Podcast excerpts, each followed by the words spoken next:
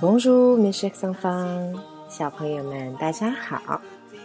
今天开始呢，我们要来学习一下法餐都是由哪些菜来构成的。为什么想到要学习这些呢？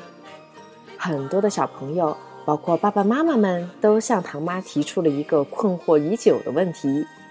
都说吃一道正宗的法餐是需要两个到三个小时的，有十多道菜，到底是真的还是假的呀？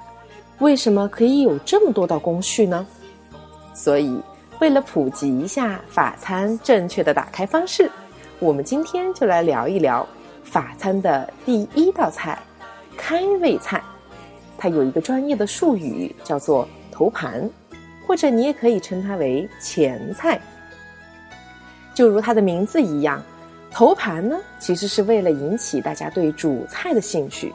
它的特点一般是清淡爽口，一般呢带有一点酸味或者是咸味。说到这里，好像跟我们川菜中的凉菜是有一点点相像的。那么在法语中，头盘可是有一个专门的名称，叫做。与 l'entrée，或者是 l'entrée，这个单词其实很有意思，因为它也可以翻译成为入口、进入的意思。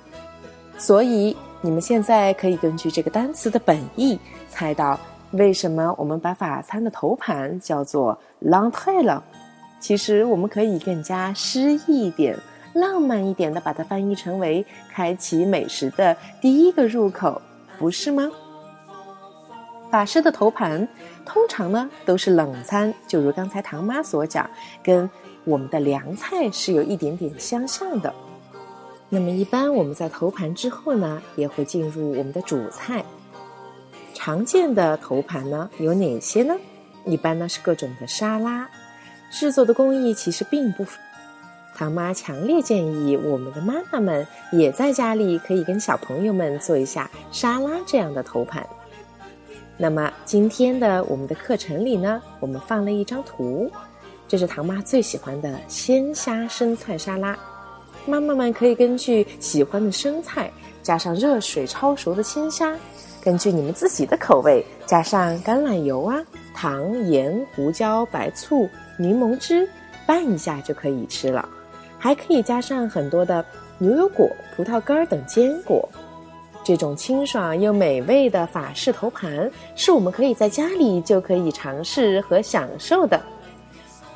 妈妈们、小朋友们，让我们今天晚上就来试一试，好吗？好了，让我们明天接着聊法式大餐中还有哪些环节呢？阿德曼美食上方。